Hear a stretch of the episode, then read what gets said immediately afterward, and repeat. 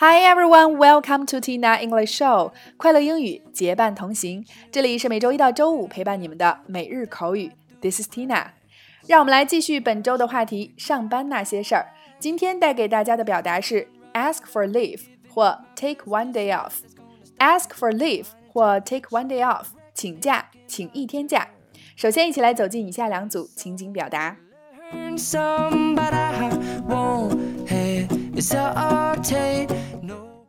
Number one, A，吉尔，我今天不舒服，我想我可能得了流感，我能请个病假吗？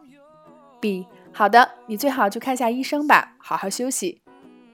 A, Jill, I'm not feeling well today. I think I'm coming down with the flu. May I ask for sick leave? B, okay, you'd better see a doctor and get some rest. A, Jill, I'm not feeling well today. I think I'm coming down with the flu. May I ask for sick leave? B. Okay, you'd better see a doctor and get some rest. A. Jill, I'm not feeling well today. I think I'm coming down with the flu. May I ask for sick leave? B. Okay, you'd better see a doctor and get some rest. Number 2. A. 大卫先生，这周末我被最好的朋友邀请去参加他的婚礼。这周五可以请一天假吗？B，好的，但是走之前你要确保完成你的所有工作。A，Mr. David，I've been invited to my best friend's wedding this weekend. Could I take one day off this Friday? B, okay, but make sure to come late all your work before you go. A, Mr. David. I've been invited to my best friend's wedding this weekend. Could I take one day off this Friday?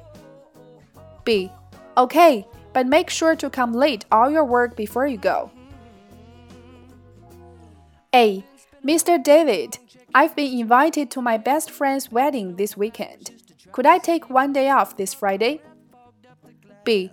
Okay, but make sure to come late all your work before you go. 在以上的两组情景表达中，首先第一个今天的关键表达 ask for leave 请假，那同样请假也可以表达为 take one day off，take two days off 等等。第二个 come down with 染上什么什么病，这个短语很形象地表达了自己被某种疾病的到来所压倒了，很方便大家去记忆 come down with。第三个 flu 流感，而 cold 是指普通的感冒。第四个 sick leave 病假。Personal leave 事假，ask for sick leave 就是请病假，ask for personal leave 请事假。第五个，see a doctor 看医生看病。第六个，get some rest 相当于 have some rest 休息。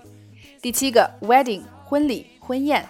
第八个，complete 完成完成你所有的工作，complete all your work。